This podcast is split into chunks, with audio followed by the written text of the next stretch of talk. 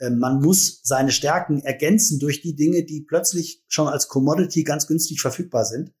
Ähm, es gibt auch heute keiner mehr unfassbare Summen für einen, einen selbstgebauten Online-Shop auf, weil den kann man von der, von der Stange kaufen äh, und den dann mit guten Inhalten füllen. Das reicht vollkommen. Also man muss nicht immer ganz, ganz vorne mit dabei sein und versuchen, sein, das, das Technologiebudget von irgendeinem Amazon zu toppen, das kann sowieso kein Mensch. Bei dieser Folge der Handelbar konnten wir face-to-face -face anstoßen und wir hatten Besuch in unserem kleinen Studio im IFH und sehr prominenten Besuch. Ich habe mich sehr gefreut, dass Wolfgang Kirsch bei uns war, ehemaliger CEO von Mediamarkt äh, Saturn.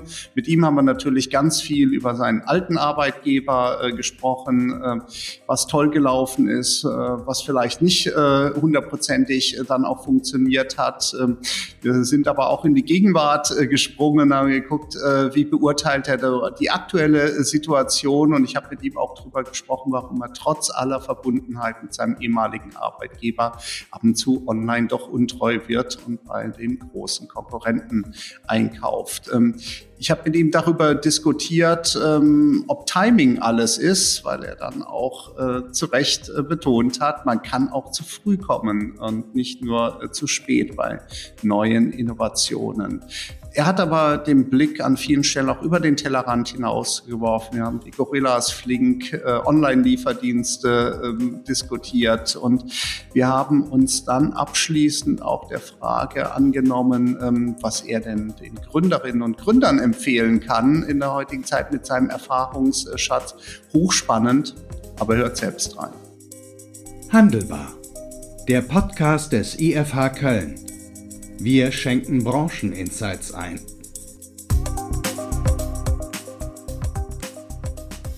Hallo und herzlich willkommen zur Handelbar, der Podcast des IFH Köln. Heute wieder mit einem ganz besonderen Gast. Äh, ich begrüße ganz herzlich äh, Wolfgang Kirsch, ehemaliger CEO vom Mediamarkt.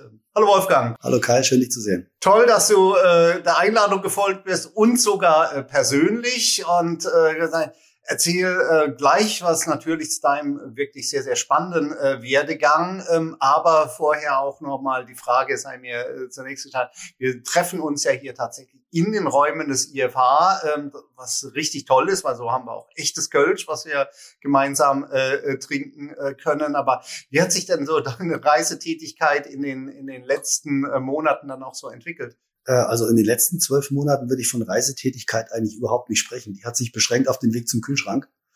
Ähm, ich habe also tatsächlich eine einzige Flugreise gehabt im ganzen Jahr. Die ist auch schon eine Zeit her. Äh, bin jetzt mit dem Auto nach äh, Köln gekommen, habe das auch gut verbinden können mit einigen Terminen. Es fühlt sich ein bisschen komisch an, weil es meine erste Geschäftsreise ist, wirklich seit vielen, vielen Monaten. Ähm, und ich muss mich jetzt wieder langsam dran gewöhnen, unter Menschen zu kommen. Ja, großartig, äh, dass du dann bei uns äh, hier beginnst. Wir blicken jetzt quasi auf das äh, Stadion des glorreichen ersten FC Köln, sprechen aber natürlich über Consumer Electronics. Und ich hatte das gesagt, du warst hier CEO, dann Mediamarkt und vielleicht, wenn du da noch ein paar Stationen, Mediamarkt, wenn du da ein paar Stationen hier, du war ja nicht das Einzige, was du gemacht hast im Bereich Consumer Electronics, auch nicht bei der Marke Mediamarkt Saturn.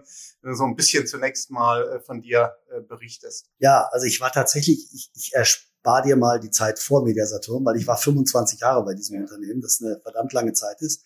Hab dort äh, aber tatsächlich ganz viele verschiedene Dinge gemacht. Äh, begonnen im deutschen Einkauf, äh, mich am Anfang sehr stark um das Thema Aufbau der Computer- und Telekommunikationsabteilung gekümmert bin dann relativ viel im Ausland gewesen, habe die komplette Auslandsexpansion zunächst aus Einkaufssicht, dann aus Einkaufs- und Vertriebssicht betreut, also fast alle äh, neuen Länder eröffnet, das eine oder andere auch wieder geschlossen. Äh, war dann als äh, zwischendurch als drei Jahre als CEO in Frankreich, in der französischen Landesgesellschaft, die wir dann verkaufen konnten, sehr gut verkaufen konnten an einen unserer Wettbewerber. Äh, bin zu dieser Zeit dann auch aufgerückt in die Mediasaturn Holding, zunächst für Einkauf, dann für Marketing, Vertrieb bin dann in Personalunion äh, CEO der deutschen Gesellschaft geworden, äh, habe dann dort die Marken Mediamarkt und Saturn zusammengeführt, äh, die Online-Shops aufgebaut, die damals noch nicht oder gerade eben so existent waren. Ähm, und äh, als ich dann ausgeschieden bin, Ende 2018 tatsächlich schon, war ich verantwortlich für das gesamte operative Geschäft in Europa. Also ich habe eigentlich alles verantwortet, außer Human Resources und äh, Finanzen. Ähm, also das ist schon ein ziemlich, ein ziemlich breiter Bereich. Ähm, ja, und das war in Summe eine sehr, sehr gute Zeit. Die letzten Jahre natürlich mit Gesellschafterstreits hat, haben alle lesen können, in, in, ging durch alle Gazetten, äh, schon eine ziemlich anstrengende Zeit. Ja, also ein echtes Urgestein von Mediamarkt Saturn und äh, du hast äh, viel zu erzählen von der damaligen Zeit. Wir haben ja gemeinsam hier einen ganz tollen äh, Web-Talk äh, gemacht, wo wir ja auch sehr offen dann äh, über, über auch Fehler äh, des Unternehmens in der Vergangenheit äh, gesprochen hast und was man dann eben auch daraus äh, lernen kann. Bevor wir aber darauf äh, äh, zu sprechen äh, kommen, du hast ja gerade erzählt, so deine Reisetätigkeit. Äh, normalisiert sich vielleicht so langsam äh, äh, wieder. Wie sieht's denn mit der Einkaufstätigkeit aus? Warst du mal wieder in einem der alten äh, Läden, hast dann dort vor Ort was eingekauft oder alles online? Also ich war natürlich, wenn ich schon mal hier im Köln-Düsseldorfer Raum bin, war ich natürlich in dem einen oder anderen Saturn oder Mediamarkt ähm, und bin, das ist mit der Maske natürlich noch einfacher als früher, bin anonym durch die Läden gelaufen, obwohl ich gar nicht weiß, ob mich da noch jemand erkennen würde ähm, weil natürlich gab es ganz, ganz viele Wechsel, auch, auch in den Märkten, gerade bei den Marktgeschäftsführern. Ähm, und habe so ein bisschen die Atmosphäre aufgeschnappt, habe auch äh, an der einen oder anderen Stelle natürlich so einen Reflex gehabt, gleich mal zu rufen, wer ist denn hier verantwortlich, weil gefällt mir nicht. Mhm. Ähm, auch viele Dinge gesehen, die schön sind. Ähm, und auch das eine oder andere, was mir tatsächlich Sorgen macht, wenn es um große Flächen geht, die, die schwierig zu bespielen sind, ähm, dann ist das sicherlich immer noch eine große Herausforderung, die das Unternehmen. Ja, aber du, du äh, bist da mehr oder minder dann doch noch quasi als beruflichen äh, Interesse jetzt in den, äh, in den Läden oder schaust dir dann auch Läden an. Ähm, wenn du jetzt mal äh, an den Einkauf denkst, ähm, ist es für dich noch ein Kanal, den du jetzt selber persönlich äh, hier nutzt oder sozusagen nicht erst seit der Pandemie habe ich gemerkt, gut, äh, eigentlich finde ich online auch alles. Nein, das ist ein Kanal, den ich nutze, den ich auch gerne nutze und mich gerne inspirieren lasse. Ähm, und ich glaube auch, dass das noch eine lange Zeit so bleiben wird. Das heißt aber nicht, dass ich nicht online einkaufe. Ähm, und online kaufe ich auch, muss ich leider gestehen, nicht, nicht immer bei Mediamarkt ein oder bei Saturn ein, sondern halt auch bei dem, bei dem großen Amazon ab und zu, ähm, weil es einfach so schön einfach geht, weil ich Prime-Kunde bin und äh, du alles findest und hatte heute auch ein, ein interessantes Erlebnis, weil ich ein ganz ungewöhnliches Kabel gesucht habe und es leider in allen vier oder fünf Märkten, die ich besucht habe, nicht gefunden habe. Äh, und dann kommt halt der Reflex, ich bestelle es jetzt und dummerweise ist dieser Reflex selbst bei mir, dann ist bei Amazon zu bestellen. Ähm, und nachdem ich dann noch zwei, drei Checks gemacht habe, habe ich festgestellt, dass es ein Drittel von dem kostet, was es woanders kostet. Also nicht nur bei Mediamarkt, sondern auch bei Konrad und anderen. Äh, und das ist natürlich etwas, wenn man da nicht, es nicht schafft, gegenzusteuern und einen anderen Reflex zu entwickeln als, als Händler wie Mediamarkt. Also automatisch zu sagen, finde ich hier im Laden nicht, ich bestelle es jetzt bei Mediamarkt und eben nicht bei Amazon äh, dann ist das eine gefährliche Entwicklung. Und äh, eigentlich hätte ich erwartet, dass, äh, dass im Laden, wenn ich an diesem Regal stehe, mich jemand anspricht und sagt, was kann ich Ihnen helfen, was suchen Sie, was Spezielles. Und wenn ich dann sage, ich finde es nicht, mir dann reflexartig sagt, ich kann es Ihnen bestellen, ist morgen in Ihrem Briefkasten. Ähm, das ist leider nicht passiert. Also da gibt's immer noch äh, gibt's immer noch viel zu tun und äh, ja ein Stück weit ähm, ist ja auch die zwei Kernfaktoren und da kommen wir schon so ein bisschen äh, vielleicht auf deine Erfahrungen dann auch zu sprechen. So zwei Kernfaktoren, die ja immer für euch gesprochen haben in der Vergangenheit, war ja einfach diese Sortimentsbreite und Tiefe und und die Preisstellung, äh, die ja auch sehr aggressiv ja dann äh, dann in die Werbung äh, getragen wurde. Jetzt muss man sagen, das Thema ist ja ist ja durch. Äh, Amazon. Wir werden auch mit Markus Schöber äh, hier von Amazon äh, werden wir auch einen äh, Podcast äh, haben und äh, der hat ja beim letzten Mal, als wir uns gesehen haben, zumindest nicht bestritten, dass mehr als 700 Millionen Produkte verfügbar sind auf dem auf dem Marktplatz. Ähm, du hast selber gerade die Preisstellung dann auch äh, genannt, zumindest bei Einzelprodukten. Ich meine, darauf kannst du ja kein Geschäftsmodell mehr aufbauen. Ja, ich, ich glaube, dass man als als stationärer oder als Multichannel-Händler gar nicht versuchen muss, auch gar nicht versuchen sollte, bei allen Produkten äh, immer auf Amazon-Preisniveau zu sein. Ähm, auch nicht versuchen sollte, immer der günstigste zu sein, weil das Amazon ist ja gar nicht der preisaggressivste. Das ist hier und da mal so. Die haben halt ein Image, dass du immer einen guten Preis kriegst. Und ein guter Preis ist relativ. Also ein guter Preis bei einem Händler, der auch einen, einen stationären Service hat, wo du weißt, da kann ich noch mit einem Menschen reden, der kommt im Zweifel zu mir nach Hause und hilft mir. Der kann auch ruhig ein paar Prozent teurer sein. Das ist sehr abhängig vom Produkt. Es gibt Produkte, da kannst du dir das nicht leisten, weil die stehen absolut im Preisfokus. Und es gibt Produkte, da kann man sich das leisten. Und das muss man sehr dynamisch anpassen. Wenn man das nicht tut und wenn man sich nur auf den Preis fokussiert, dann wird man diese Spirale tatsächlich nicht überleben. Weil immer günstiger heißt immer weniger Menschen auf der Fläche, immer weniger zusätzliche Leistung. Ich kann mich immer weniger über zusätzliche Leistung differenzieren. Warum soll denn dann bitte irgendjemand noch einen höheren Preis bezahlen, als er den irgendwo anders kriegt? Und, und was die Sortimente angeht, äh, das war zu meiner Zeit nicht anders. Da gibt es einen permanenten äh, Verbesserungsbedarf. Äh, und jetzt habe ich wirklich totales Verständnis, dass dieses Kabelchen, das ich gesucht habe, nicht da ist, weil man es einfach nicht jeden Tag braucht. Aber da hat mir jetzt tatsächlich die Ansprache gefehlt und der, der dann sein Handy in die Hand nimmt oder an eins der Online-Terminals geht und sagt, ich bestell's Ihnen schnell. Äh, haben Sie eine Kundenkarte, ich scanne die ab, mit zwei Klicks habe ich das bestellt. Das fehlt halt tatsächlich noch, äh, noch offensichtlich noch total und ist noch nicht in Fleisch und Blut übergegangen. Das wäre eine Differenzierungsmöglichkeit. Aber nur über den Preis wird ein Händler, der auch stationäre Geschäfte hat, diesen Kampf nicht gewinnen. Ja, da sind wir schon ein bisschen ja auch aus den Learnings jetzt aus deiner aus deiner Zeit. Du hast ja die die tollen Zeiten hier mitgemacht äh, beim Mediamarkt äh, Saturn äh, äh, verantwortlich auch an, und ähm, dann ja aber auch den Absturz ein Stück weit die die großen Schwierigkeiten. Da warst du ja auch äh, mit dabei. Du hast ja das äh, jetzt in den Web Talks äh, super äh, dargestellt und äh, für diejenigen, die Clubmitglied sind und uns zuhören, im Web Talk gibt's natürlich auch noch als Aufzeichnung äh, mit, äh, mit äh, Wolfgang Kirsch für diejenigen, die nicht dabei waren und die nicht Clubmitglied sind. Wolfgang, so in a, in a nutshell, was, ähm, äh, was sind so vielleicht deine drei, vier zentralen Learnings aus der, aus der Zeit? Zu lange an einem super gut funktionierenden Geschäftsmodell festzuhalten, die Zeichen der Zeit nicht zu sehen, weil äh, ich habe ja auch gesagt, dass in 2007 in einem der absoluten Rekordjahre ähm, die damalige, ich war noch nicht dabei, die damalige Geschäftsführung der, der Mediasaturn Holding entschieden hat, den Online-Shop zu schließen. Ähm, und die, die, die folgenden Entscheidungen, man muss einfach nur, wenn man gegen Internet bestehen will, die Läden größer machen, äh, auch Saturn komplett gegen Mediamarkt laufen zu lassen und eine Saturn-Expansion an bestehende Mediamarkt-Standorte ähm, auszuweiten, ähm, war sicherlich nicht richtig. Das haben wir danach aber eigentlich ganz gut korrigiert. Und da muss ich jetzt mal tatsächlich eine Lanze für mein ehemaliges Unternehmen brechen. Und das gilt für damals genauso wie für heute. Ähm, als ich das Unternehmen verlassen habe, war Media Saturn in Deutschland, und das gilt für die anderen Länder genauso, aber in Deutschland der drittgrößte Online-Händler aller Branchen. Amazon, Otto, Media Saturn, erst dann Zalando. Jetzt hat man durch Corona, aber auch andere Maßnahmen nochmal einen Schub im Online-Bereich bekommen. Also wenn jetzt immer noch in der Zeitung geschrieben wird, das Unternehmen hat online komplett verpennt, dann ist das schlichtweg falsch. Ähm, jetzt habe ich auch durch meine, meine Tätigkeit, ich arbeite ja so ein bisschen als Berater und bin hier und da in einem Beirat oder Aufsichtsrat, äh, Einblick in viele andere Unternehmen und muss an der anderen Stelle noch eine Lanze brechen. Viele Dinge, die für Mediamarkt Saturn selbstverständlich sind, haben andere Händler noch überhaupt nicht auf dem Schirm, auch in der gleichen Branche, in anderen Regionen Europas, in anderen Ländern. Auch die Systeme sind nicht so katastrophal, wie man das immer, wie wir uns das selber auch immer eingeredet haben, was wir alles nicht haben. Ich weiß heute, was andere Handelsunternehmen haben und da ist Mediasaturn nicht schlecht aufgestellt.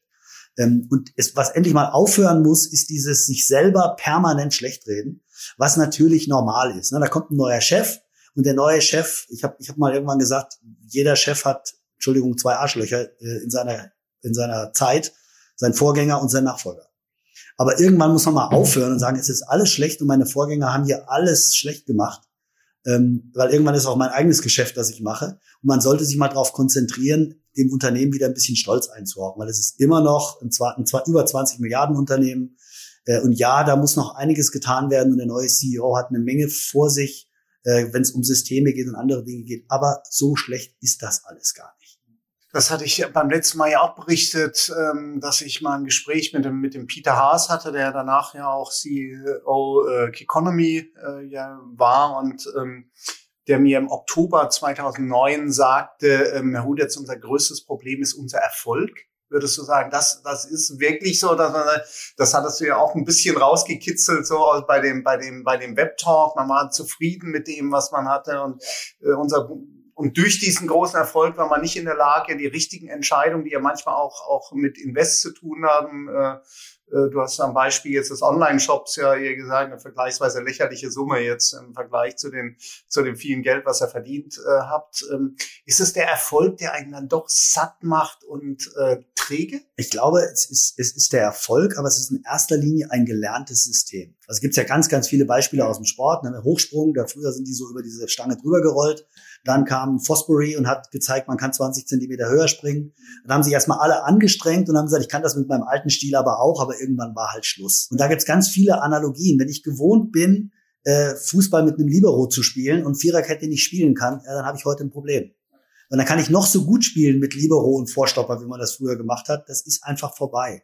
Und man hält sehr lange an dem fest, was man kann, wo wir natürlich auch, auch bei, bei Mediamarkt alle fast mit der Muttermilch äh, eingetrichtert bekommen haben, wie das System funktioniert und äh, und zwar auf der anderen Seite auch immer, wir müssen uns anpassen, wir müssen lernen, wir müssen neue Dinge ausprobieren. Das war nun nicht radikal genug. Und das dann in einer Organisation, die über Jahre Erfolg hat und auch natürlich mitaltert, ähm, und wo die, die erfolgreichen Leute immer sagen, hat, hat schon immer so funktioniert und ganz schlimm wird's natürlich, wenn dann jemand sagt, die paar Jahre, die mache ich noch und das wird schon noch gehen und ähm, dann sollen das die anderen machen, äh, dann ist es halt irgendwann zu spät. Das ist aber ganz schwer zu erkennen. Also wenn man selber in der Situation ist, ist es furchtbar schwer zu erkennen. Ich tue mich heute natürlich total leicht, auch anderen zu raten, was sie tun sollen, weil du, du du guckst ganz anders auf eine Situation, wenn du mit, mit Fremden quasi am Tisch sitzt und sagst, warum benimmt er sich eigentlich so komisch? Wenn das dein Freund ist, den du seit 20 Jahren kennst und mit dem du selber groß geworden bist, ist das viel, viel schwerer. Du siehst die Fehler auch nicht so, wenn du direkt daneben stehst. Ja, ja Lee Iacocca, der, der ehemalige Kreisler-Vorstand, der leider letztes Jahr auch verstorben hat, mal gesagt, bei keiner wahren Innovation fehlt die Phase der Verhöhnung. Das ist ja auch so, geht ja auch äh, in, die, in die Richtung. Ich dachte, als du es erzählt hast, ja auch an, ans Skispringen, den V-Springer. Am Anfang wird's belächelt, aber sagt, gut, das geht auch wieder. Und so war es ja beim Onlinehandel auch, das geht schon wieder weg und die verdienen ja alle kein Geld und Amazon die Burnrate. Ähm. Ja, das ist übrigens auch ein, ein Problem, das man auch gar nicht so leicht wegkriegt. Hm. Äh, und ich glaube, dass der Lebensmitteleinzelhandel jetzt gerade vor diesem Problem hm. steht weil die gucken schon alle, was Gorillas und Flink da macht und Rewe hat sich auch an Flink beteiligt. Ähm, äh, Edeka hat den, den Deal mit Picknick gemacht, ähm, aber so mit der eigenen Marke das ganze Thema richtig nach vorne bringen, das tun sie nicht. Und sie sagen ja auch alle, also bis man mit Lebensmittellieferungen mal Geld verdient, das wird ja noch ewig dauern. Das, das können wir nicht, das wollen wir auch nicht. Wir sind super erfolgreich. Ähm, das wird schneller gehen, als man glaubt. Und das, das Problem ist ja, dass all diese Unternehmen, die es gewöhnt sind, dass sie vier, fünf, sechs Prozent EBIT-Marge liefern, äh, jetzt plötzlich einen Wettbewerber haben, der sagt, es ist mir vollkommen egal, ob ich Geld verdiene. Weil mir geht es darum, dass ich ein paar Milliarden äh, Wert schon generiert habe für mein Unternehmen. Ja, wir verdienen halt kein Geld, wir legen drauf, aber wir haben genug Kapital, um das durchzuhalten. Ähm, und dem Endverbraucher ist das doch vollkommen egal, ob ein, ein Händler, welcher Branche auch immer, Geld verdient oder nicht. Und ob, ob jetzt, ob es was Neues gibt und das ist hochdefizitär. Das ist ein toller Service, nämlich wahr ob der jetzt zehn Prozent drauflegt oder nicht, interessiert mich doch als Kunde nicht. Und das vergessen die immer alle. Man misst dann auch das Management daran, dass es weiterhin diese fünf Prozent abliefern muss und sieht nicht, dass man plötzlich gegen Wettbewerber antreten muss, die sagen, ich bin total glücklich, wenn ich null Ergebnis schreibe oder ein Prozent mache. Äh, und das ist etwas, was man nicht übersehen darf. Ähm, es kommt aber immer wieder vor. Super, also auf den auf, auf Lebensmittel müssen wir auch unbedingt da noch im Ausblick äh, darauf eingehen. Aber lass uns äh, zunächst nochmal bei, bei deiner äh, Kategorie, für die du ja stehst, jetzt Consumer Electronics, jetzt äh, bleiben. Da wollen wir auch nicht nur über Amazon und, und natürlich vor allem Dingen Mediamarkt Saturn sprechen, sondern generell über, über die Kategorie und die zentralen Entwicklungen, äh, die du, äh, die du siehst. Ähm, klarer Gewinner oder kann man sagen, jetzt, ähm, äh, das hört sich immer doof an, aber äh, Corona-Gewinner durch das ganze Thema Homeoffice, äh, Homeschooling, Cocooning, das ist ja eigentlich für die Branche, gibt der ja einen richtigen Schub. Vielleicht gebremst durch die Lieferketten-Thematik? Ja, sonst wäre es noch viel, viel stärker. Aber in der, in der, am Anfang der ersten Lockdown-Phase gab es jede Menge Marktstudien, die gesagt haben, dass der Konsumelektronikmarkt um mindestens fünf Prozent zurückgehen wird. Weil ist ja klar, ne? keiner weiß, wie geht's weiter, äh, Arbeitslosigkeit, Kurzarbeit, behalte ich meinen Job, wer kauft sich denn da einen neuen Fernseher? Fußball-Events, die ausfallen? Ja, es war überhaupt nicht zu erwarten, dass der Markt um fünf bis zehn Prozent steigt, teilweise ja sogar noch, mehr in manchen Kategorien. Und das, wie du schon sagst, gebremst. Es gibt keine, keine Chips, es gibt äh, äh, Logistikprobleme noch und nöcher. Ähm, nur was da natürlich passieren wird, ist, äh, wenn, ich, wenn ich mir den Markt mal anschaue, insbesondere in Deutschland über die letzten zehn Jahre, war der ja relativ flat. Na, da gab es mal ein Prozent plus und ein Prozent minus. Jetzt haben sich plötzlich alle, weil sie zu Hause sind, ein neues Sofa gekauft, einen neuen Fernseher gekauft und teilweise ja sogar eine neue, neue Küchengeräte gekauft, eine neue Waschmaschine. Ähm, ja, die hält jetzt erstmal wieder zehn Jahre. Die wäre eigentlich nächstes Jahr fertig gewesen. aber ich bin zu Hause, ich kann es jetzt einbauen, ich kann den neuen Fernseher genießen. Also ziehe ich das, diesen Bedarf ein Jahr oder zwei vor. Das wird nicht so bleiben.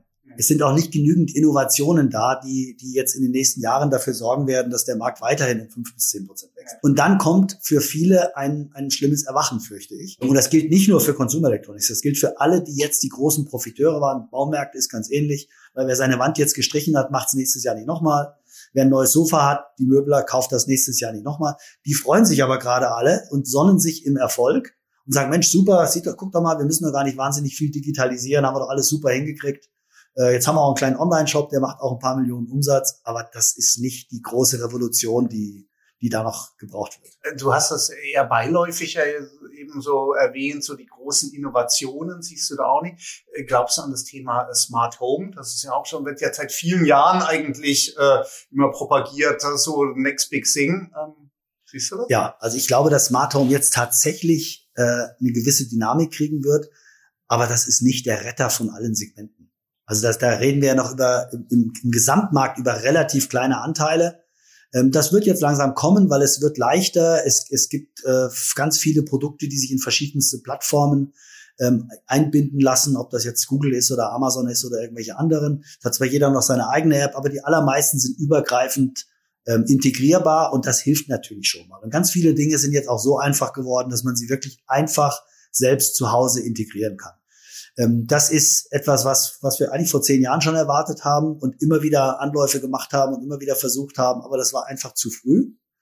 Ähm, aber trotz allem muss man auch das tun, wenn man innovativer Händler sein will. Und ich glaube, dass es jetzt tatsächlich beginnen wird, ein, breiter Markt zu werden. Äh, ich frage ja auch deswegen nach, weil so nach meinem Dafürhalten haben wir da auch eine, eine schöne Service-Komponente äh, mit drin, die ja auch wieder eine Chance, sag ich mal, für, für Multi-Channel-Systeme dann auch sein kann, wo du sagst, gut, ähm, da hast du jemand, der baut dir die Systeme dann vor Ort ein, der stimmt die aufeinander ab, äh, der berät dich bei der Auswahl äh, der Systeme. Siehst du das ähnlich? Könnte das eine Chance sein jetzt gerade auch für, für, die, für, die, für die kleineren äh, Fachhändler, die ja meistens in den Verbundgruppen organisiert sind, dass sagen, gut, da habe ich wieder eine Möglichkeit nah dran am Kunden, mach Service.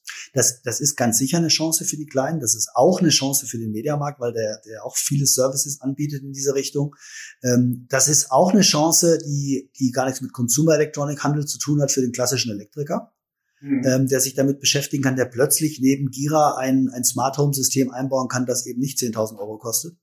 Äh, und da gibt's wirklich gute Lösungen für, für relativ überschaubares Geld. Äh, es ist aber auch was für den klassischen Online, aber ganz viele Kunden werden sagen, kann ich selber machen. Also solange ich da jetzt nicht äh, an die an die Stromleitung ran muss und da irgendwie mit, mit 220 Volt hantieren muss, was trotzdem viele tun, äh, auch wenn man es nicht tun sollte. Ähm, das ist ein, ein ganz breit angelegtes äh, äh, Geschäft, das ganz viele nutzen werden, aber du hast recht, der, der kleine lokale, aber auch der lokale Mediamarkt kann davon profitieren äh, und wird auch davon profitieren. Mhm. Da bin ich sicher, weil ganz viele werden feststellen, sie kaufen sich sowas irgendwo online und bei der, bei der Installation zu Hause funktioniert es halt nicht so gut.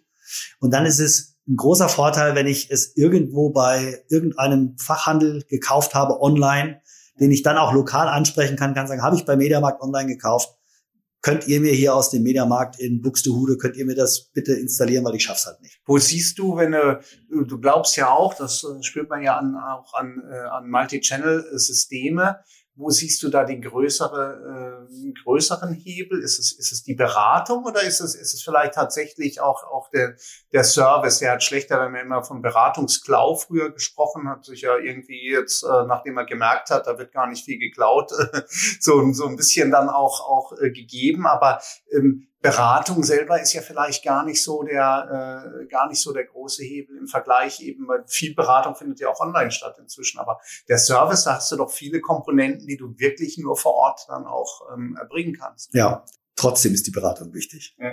Und das ist etwas, was was mir tatsächlich hier und da Sorgen macht, weil natürlich mit steigendem Kostendruck, habe das vorhin schon mal gesagt, mit steigendem Kostendruck immer weniger Menschen auf der Fläche, die immer weniger ausgebildet sind. Und es gab schon zu meiner Zeit viele Ideen, man muss abteilungsübergreifend bedienen können. Das ist aus Kostengesichtspunkten gut. Aber wenn ich in den Laden gehe, dann möchte ich mit dem Weißwarenspezialisten reden. Und wenn der zufällig auch Fernseher verkaufen kann, ist mir das komplett egal. Äh, wenn der aber der Fernsehverkäufer ist, der jetzt mal aushelfen muss in der, in der Geschirrspülerabteilung äh, und sich da nicht gut auskennt, dann war's das. Weil dann brauche ich da nicht mehr hingehen. Also ich muss wenn das stimmt, was ich vorhin gesagt habe, dass ich als stationärer Händler einen etwas höheren Preis nehmen muss als ein reiner Onliner, weil ich habe einfach eine andere Kostenstruktur, dann muss der Kunde das im Laden auch spüren. Und natürlich kommt dann der Service hinten dran, der, der auf wichtig ist und der gebraucht wird und der aber auch super funktionieren muss. Wenn der nämlich auch nicht funktioniert, dann wird es langsam schwierig. Äh, dann kann ich sagen, ja, jetzt, sorry, aber jetzt habe ich äh, bei Mediamarkt gekauft oder bei Expert gekauft und war aber doch nicht so toll. Da kann ich es doch gleich bei Amazon kaufen und dann kommt jemand von Hermes und installiert das Gerät. Ähm, ja, das meinte ich eben mit dem, mit dem Thema äh, äh, Beratungshaus muss auch was da sein zum Klauen. Jetzt haben wir ja äh, viel erlebt eigentlich und da wart ihr auch nicht ganz unbeteiligt, sondern eher Austausch Personal durch Fläche. Wir haben ja immer mehr Fläche gehabt, aber eigentlich immer weniger äh, äh, Personal auf der Fläche und wir haben das Qualitätsthema. Also da würdest du schon jetzt sagen, da, damit man diesen Vorteil auch spielen äh, kann, so wirklich spielen kann, muss auch noch eine Menge passieren oder wird so sein, da sind wir schon auf dem auf dem, auf dem Weg jetzt, weil es einfach erkannt ist, dass die, dass die Mitarbeiter auch verstehen, dass sie ja den Unterschied jetzt am Ende des Tages ja ausmachen äh, gegen einen Online-Shop. Also ich darf ja nicht mehr wir sagen, ja. weil du hast, glaube ich, gerade ihr gesagt. ja. Ich darf nicht mehr wir sagen. Ähm, man ist hier und da auf einem, auf einem ganz guten Weg, aber ja. es gibt halt tatsächlich eine große Herausforderung. Das ist sind große Flächen, nicht überall, aber an Standorten, wo man einfach zu viel Fläche hat und auch an Standorten, wo man beide Marken hat oder zu viele Märkte in einer Stadt hat, ähm, die falsch angeordnet sind. Weil meine These ist, es gibt gar nicht zu viel Verkaufsfläche, sie ist nur falsch sortiert, falsch angeordnet. Weil ich brauche nicht zwei Märkte in, in Regensburg und zwei in Dessau und zwei in Hildesheim, da würde jeweils einer reichen. Aber man braucht eine Vielzahl von Flächen näher am Kunden. Die müssen nicht immer so groß sein, das könnten auch kleine sein. Ähm, also irgendwie ein, ein, eine Ergänzung eines, eines Mediamarkt-Konzeptes durch, ich sage jetzt mal ganz bewusst, durch sowas wie EP. Mhm. Also mit vielen kleinen, kleinen Händlern, die dann damit tatsächlich auch einen ordentlichen Online-Shop hätten, ähm, was natürlich der kleine Händler eigentlich erstmal nicht will, weil der diktiert ihm den Preis und dann muss man verstehen, dass das vorbei ist. Der Preis ist transparent.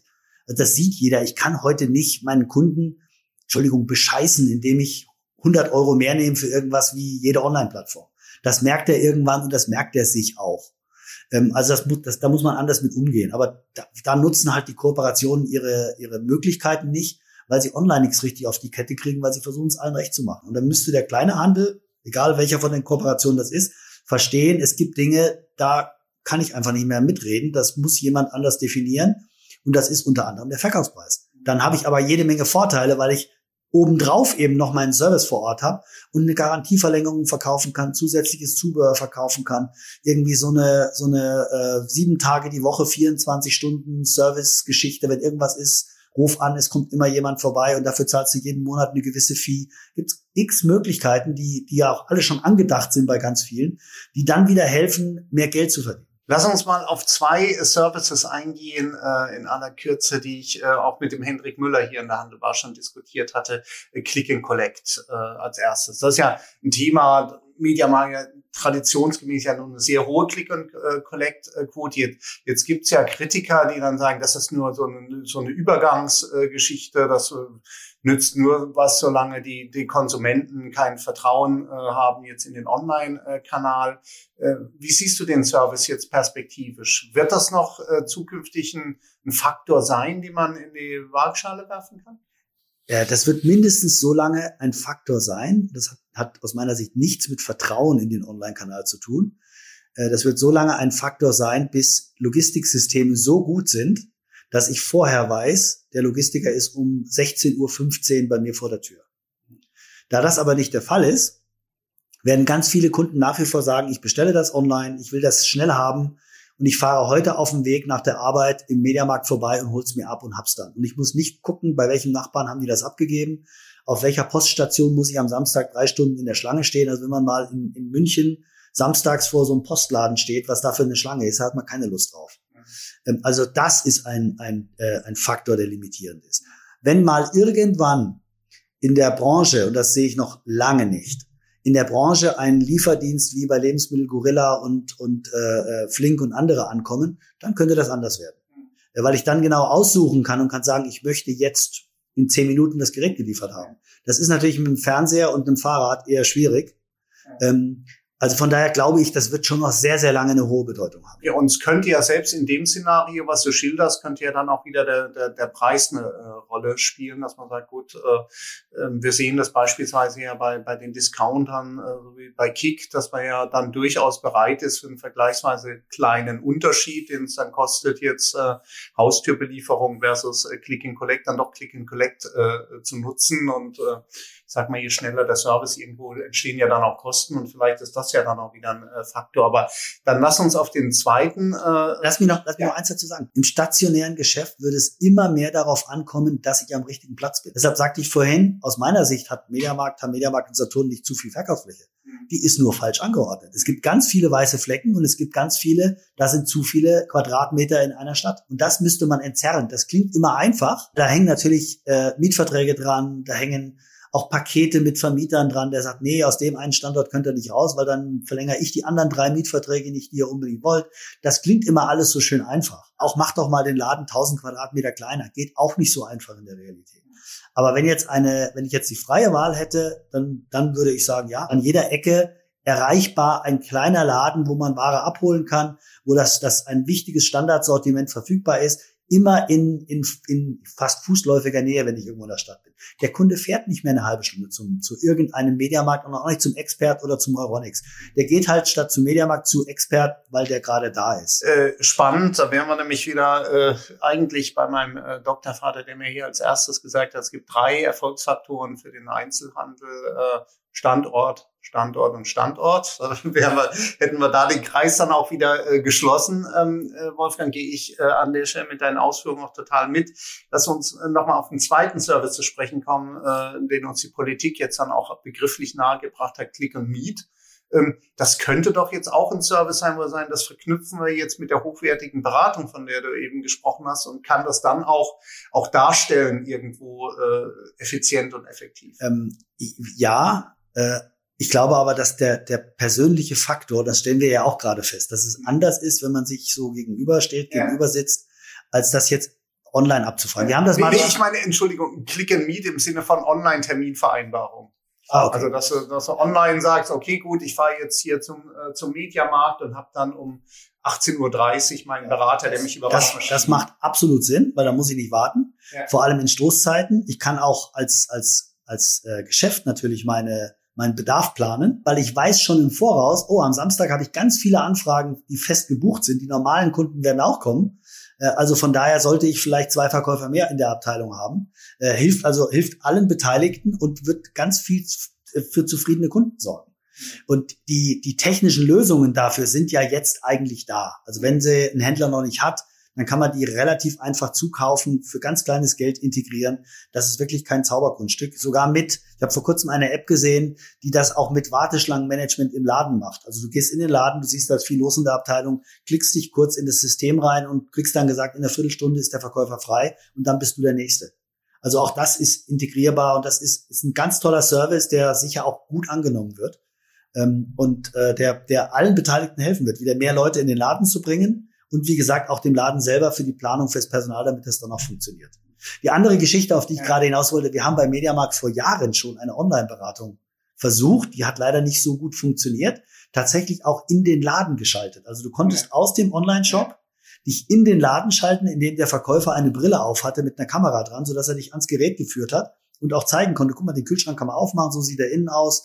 Haben Sie noch eine Frage neben den Dingen, die Sie im Online-Shop ja schon sehen? Also tolle Idee, ist nicht wahnsinnig gut angekommen. Weil, warum, äh, glaubst du, war, war man vielleicht dann, manchmal kann man ja auch zu früh sein. Ähm, ist vielleicht jetzt eine höhere Akzeptanz jetzt vielleicht durch die Pandemie auch gekommen? Das, das ist sicher so, dass durch, dass durch die Pandemie und durch, durch generell Online-Systeme, Online-Meetings eine höhere Akzeptanz da ist. Und es ist ganz sicher so, dass gerade wir bei Mediamarkt und bei Saturn mit ganz vielen Dingen zu früh waren. Also Lieferservice in einer Stunde war ein kompletter Flop, war einfach zu früh. Also ja. heute, heute sagen alle Flink und Gorilla, sagst nochmal Lebensmittel ja. toll.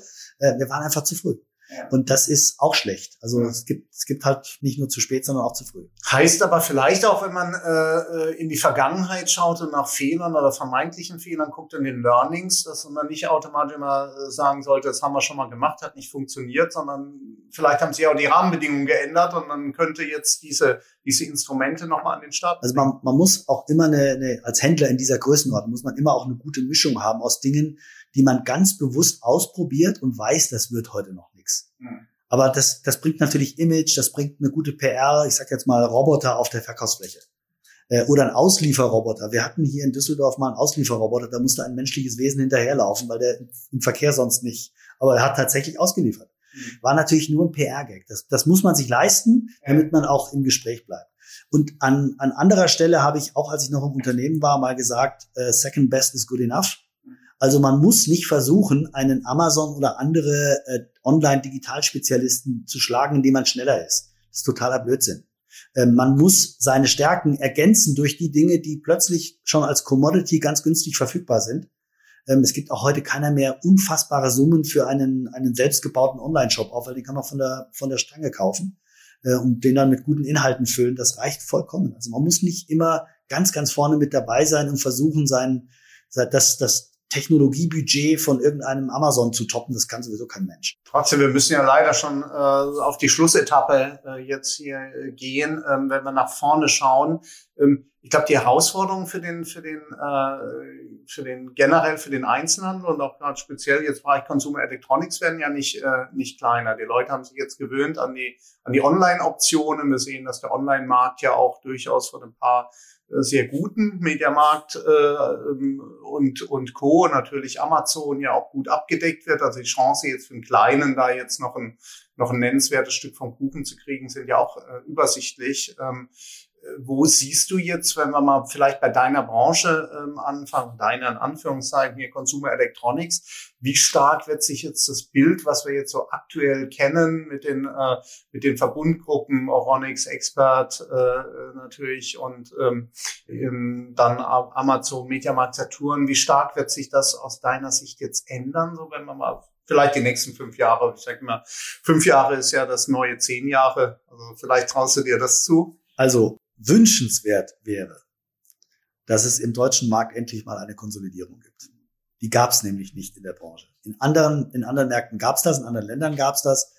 Ähm, die, die, letzte Konsolidierung, die es gab, war in der Wachstumsphase vom Mediamarkt als Promarkt und, und wie die alle hießen, auch Lerche und Brinkmann in Hamburg, die ganzen lokalen Player nicht mehr weitermachen konnten. Äh, aber seitdem ist ja nichts mehr passiert. Also die, der Euronics Expert EP, die leben teilweise vegetieren so vor sich hin. Ähm, da wäre es nicht ganz schlau, äh, nicht ganz dumm, wenn vielleicht zwei von denen auf die Idee kämen, sich mal ein bisschen zusammenzutun. Ja. Ähm, oder wenn, wenn, ich habe ja vorhin mal gesagt, EP und Mediamarkt. Also jetzt eine ganz wilde These, weil das sind Erzfeinde eigentlich. Ähm, aber das wäre eine sensationelle Ergänzung, dann natürlich unter einem Label. Eine sensationelle Ergänzung, die ganzen kleinen Abholpunkte mit einem, mit einem starken Mediamarkt Online-Shop zu verknüpfen. Gibt es ganz viele Synergien. Ähm, ich hoffe, dass so etwas in dieser Art passiert, weil dann hat man eine Chance, auch gegen den großen Amazon gut zu bestehen. Ähm, wenn, wenn jeder weiter seine eigene Suppe kocht, dann wird's eher schwierig, weil Online-Geschäft alleine reicht ja nicht. Ich muss auch irgendwo Geld verdienen. Äh, und ich habe halt dummerweise im Online-Geschäft nicht die Attachment Rates von Services und Garantieverlängerungen und, und Zubehör, wie ich sie im stationären Laden habe. Und äh, das ist ja so ein echtes äh, Big Picture, was du dann jetzt aufzeigst. Die Alternative wäre ja ein Stück weit äh, weiter einfach Siechtum beziehungsweise Konzentrationsprozesse, die, die ganz klassisch äh, äh, vorangehen. Ich denke, Flächenumsätze geraten unter Druck äh, weiter. Ähm, siehst du jetzt für die für die, für die Branche ähm, noch irgendwo ein, Silberstreif oder sagst gut, okay, vielleicht äh, sorgt ja, wenn die, wenn die Probleme jetzt mit den Lieferketten lang genug äh, auch anhalten, äh, dann verlängert sich vielleicht auch tatsächlich die Phase, in der ich da eine Sonderkonjunktur ähm, habe oder sagst du, das Lieferkettenthema werden wir in einem Jahr nicht mehr drüber sprechen. Ich glaube, das wird sich sehr stark normalisieren. Die Chipfabriken ja. werden wieder Speed aufnehmen. Ist natürlich auch zum einen ein bisschen, also ist nicht nur ein, ein Corona-Thema, sondern ist auch ein anderes Ressourcenthema. Das wird sich aber normalisieren. Die Chip-Hersteller rüsten alle auf. Äh, und das ist ja der Engpass. Und auch die, die Logistik wird sich wieder normalisieren. Also ich gehe mal davon aus, in einem Jahr ab jetzt leben wir alle irgendwie mit diesem Virus. Die meisten sind geimpft und, und das wird alles wieder bisschen zurück zur Normalität kommen. Damit ist auch wieder genug Ware verfügbar äh, und dann wird sich das normalisieren und dann pass passiert das, was ich vorhin gesagt habe, dann wird der Markt eher ein bisschen runtergehen, weil ganz viele Käufe einfach vorgezogen wurden. Ähm, was in, in Deutschland für mich ein spannendes Thema sein wird, ist, wie sich Coolblue etabliert. Die haben ja ihren ersten Laden in äh, Düsseldorf aufgemacht. Und die haben in Holland ja tatsächlich eine kleine Revolution losgetreten. Holland Marktführer, Mediamarkt ist nicht mehr die Nummer eins. Ja. Ähm, über ein sehr kluges Online-System mit wenigen stationären Geschäften, ähm, mit einer sehr hohen äh, Serviceorientierung, Kundenorientierung äh, und das wirklich in, in, einer beeindruckenden Art und Weise. Jetzt ist Holland äh, nicht Deutschland oder Deutschland nicht Holland, also ja. viel, viel größer. Äh, das wird deutlich länger dauern, aber wenn die das geschickt machen, kommt dann noch ein Spieler in den Markt, der anderen ein bisschen was wegnehmen wird. Ähm, also das kann eine sehr anstrengende Zeit werden für den Handel, für den Consumer Electronic Handel. Und auch deshalb wäre es nicht dumm, wenn sich ein paar von den Großen zusammentun. Ansonsten wahrscheinlich, also du hast ja eben, du bist ja äh, zwar sicherlich äh, prädestiniert jetzt für Consumer Electronics, aber du schaust ja auf den Handel äh, ganz generell.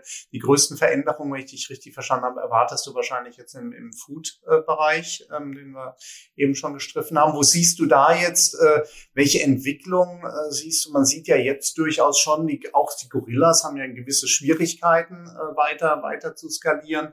Glaubst du, dass da schon auch äh, ein bisschen Corona-Effekt dabei ist, dass die Leute halt jetzt, äh, äh, sag ich mal, speziell auf solche Dienste setzen, wo du noch die, die Kontakte halt reduzieren willst. Und das da ist, ist ein bisschen Corona-Effekt ja. dabei. Aber ja. wenn ich jetzt mal meine Kinder nehme, die sagen natürlich, äh, sorry, aber äh, ich, ich bestelle doch nicht bei Rewe meinen Einkauf online und muss zwei Tage im Voraus angeben, wann ich die Ware haben will. Äh, wenn ich gleichzeitig, und ich habe es einmal versucht, jetzt tatsächlich bei Gorilla zu bestellen, das war sensationell. Äh, also der war tatsächlich zwölf Minuten nach der Bestellung da und ich habe schweres Zeug bestellt. Ja. Äh, das funktioniert super. Also wir reden hier über über einen Zeitraum, bis ich bis ich, weil das ist, die sind da, wo, wo Media Saturn in 2007 war, in mhm. 2006 war oder 2005 war. So die allerersten Anfänge, da sind die heute. Ja. Also wir reden über zehn Jahre, 15 Jahre. Aber wenn ich heute nicht anfange, dagegen zu steuern oder eigene Dienste aufzubauen, dann habe ich es irgendwann, habe ich das, das klassische Media-Saturn-Problem dann, selbst wenn ich Edeka heiße oder sonst wie heiße. Also es lohnt sich auf jeden Fall, mit dir auch über andere äh, Branchen äh, zu diskutieren. Allerletzte äh, Frage, du hast ja jetzt auch viel mit mit Startups äh, äh, zu tun, mit, mit innovativen äh, Geschäftsmodellen. Wenn du jetzt mal so ein, dir vorstellst, ich wäre jetzt na, halb so alt, wie ich äh, jetzt bin, irgendwie so ein, so ein äh, junger Wilder und wir sagen, ich, ich möchte unbedingt äh, irgendwas äh, gründen. Ähm, was wären so deine äh, Gedanken, so von den, von den, so die ersten drei äh, Gedanken zu sagen? Ne? Also ähm, mach dir erstmal Gedanken über eine Category. Ähm, äh, du musst ja mit irgendwas anfangen oder sagen, Category ist eigentlich völlig egal. Du brauchst ein, mach dir Gedanken über ein Geschäftsmodell oder soll ich mir Gedanken machen jetzt über eine Technologie? Wo, wo setze ich da, wo setze ich da an und wie könnte ich von deinen Erfahrungen jetzt dann auch profitieren? Das ist eine ganz schwierige Frage. Also äh, du hast wahrscheinlich, wenn du dich damit beschäftigt, hast du irgendeine Idee. Also das, ich muss dir jetzt nicht sagen, du willst irgendwas machen, du weißt aber gar nicht was. Das kommt eigentlich bei den Gründern nicht vor. Der hat irgendeine Idee. Ja. Ähm, und dann bist du entweder wiederhol das nochmal Flink oder Gorilla oder einer von denen und, und hast innerhalb von zwölf Monaten einen Wert von über einer Milliarde, was ja vollkommen abgefahren ist. Das kommt aber in, in einem Fall von 10.000 Mal vor. Wenn du ein normales Startup bist und willst an irgendjemand Ware verkaufen, bleiben wir im Handel immer noch, also hast nicht irgendeine Technologie, die du an Siemens verkaufst, sondern du verkaufst Ware an einen Endverbraucher, dann würde ich dir in den allermeisten Fällen empfehlen, und das habe ich auch selbst mit einem meiner Startups schon durch, äh, einen ganz großen Bogen um den stationären Handel zu machen. Einen ganz großen Bogen. Und ich würde mit aller Kraft einen kleinen Online-Shop aufmachen, würde den, würde erstmal lernen ein paar Monate, weil du kannst das relativ gut steuern und würde dann irgendwann abwarten, bis irgendeiner von den großen Händlern tatsächlich zu mir kommt und sagt, ich will jetzt unbedingt dein Produkt. Weil vorher, ähm, und das gilt für, ich glaube, für alle Branchen und alle Händler, vorher nehmen die dir unverschämt viel Marge ab, stellen, ihr, stellen dein Produkt ins Regal und wundern sich, dass es keiner kauft. Weil es kennt ja keiner. Also da, da musst du schon irgendwas ganz Geniales haben, was aber echt schwierig ist zu erfinden. Und ich habe das mit einigen Startups tatsächlich äh, besprochen in den letzten Wochen, die gesagt haben, ja, ich werde jetzt aber, ich habe ein tolles Elektronikprodukt, läuft super und äh, ich habe den dann gefragt, ja, kriegst du eigentlich genug Ware? Ja, gerade so. Sag ich, was, was willst du jetzt von mir? Du willst jetzt nicht ernsthaft zu Expert, Euronics, Mediamarkt oder sonst wo hingehen, wenn du noch nicht mal genug Ware für deinen eigenen Online-Shop hast. Also push deinen Online-Shop, mach dein Geschäft, geh dann nach Österreich, in die Schweiz, nach Holland, nach Belgien, in, ins Ausland. Und wenn wenn das alles, äh, wenn, wenn, wenn, wenn das alles deine Ware nicht mehr abverkauft, dann suchst du dir einen weiteren Kanal. Warum sollst du das tun? Der Handel will 30 Prozent Marge haben bei den meisten Produkten. Für was? Und das ist, das ist eine Frage, die sich der, der Handel selber auch stellen muss. Was, was biete ich denn einem Hersteller an, der über mich seine Ware verkauft? Regalfläche? Ja, sorry, also bei einem irgendwie erklärungsbedürftigen Produkt reicht das nicht. Ja, das war eine wirklich schwere Frage. Deswegen stelle ich dann noch eine ganz leichte Frage mit der Bitte um eine ganz kurze Antwort. Ich habe mal mit einem sehr erfolgreichen äh, Investor äh, diskutiert beim äh, Kongress über das Thema, wie, wie erkennt man äh, gute Startups. Er hat gesagt, ähm, ich schaue nicht auf Businesspläne, ich schaue auf Leute. Richtig oder falsch? Absolut richtig. Also ganz kluge Köpfe äh, haben eine tolle Idee. Und wenn sie noch klüger sind, dann wissen sie dann auch, wenn sie ans Ende ihrer Möglichkeiten kommen. Ich hatte vor kurzem, ist jetzt keine kurze Antwort, ich hatte vor kurzem Kontakt zu jemandem, der gesagt hat, ich weiß, wie man ein Entwicklerteam steuert und ich habe coole Produkte, die da rauskommen. Also Technologieprodukte, Smart Home. Ähm, ich weiß aber nicht, wie man ein Unternehmen baut und skaliert. Und dafür brauche ich Hilfe. Und wenn das jemand sagt, ist das ganz groß, weil es gibt ganz viele, die sagen, ich weiß sowieso, wie alles geht. Und die Ware wird mir sowieso aus den Händen gerissen und das Ding fährt in kürzester Zeit vor die Wand. Das war ein wunderbares Schlusswort, äh, äh, Wolfgang. Vielen, vielen Dank für deinen Besuch an der, an der Handelbar. Äh, hat riesig Spaß gemacht, spannende Erkenntnisse äh, vermittelt und äh, ja, ich freue mich schon auf das nächste äh, Treffen und dann schauen wir mal, was aus den Entwicklungen, die wir heute andiskutiert haben, dann auch äh, geworden ist. Sehr schön. Mir hat es auch Spaß gemacht. Mir hat es auch Spaß gemacht. Vielen Dank und bis bald. Das war die Handelbar, der Podcast des IFA Köln. Heute mit Wolfgang Kirsch, jemand, der den äh, Consumer Electronics Markt kennt wie kaum ein anderer, der äh, querdenkt und nach vorne schaut. Mit ihm haben wir über spannende Marktentwicklungen gesprochen, natürlich über die Services, die den Unterschied machen und äh, last not least dann auch über die Frage, wie man gute Investoren erkennt. In 14 Tagen, und das passt sehr gut heute, wo wir aufs Rheinenergiestadion schauen, wird Sören Braun äh, bei uns äh, zu Gast sein. Er ist beim glorreichen ersten FC Köln verantwortlich äh, für das Marketing, gerade im Bereich Online-Marketing. Und auf dieses Gespräch freue ich mich auch schon sehr. Bis dahin bleibt gesund, erfolgreich und zuversichtlich. Herzliche Grüße aus Köln, euer Kai Hudetz.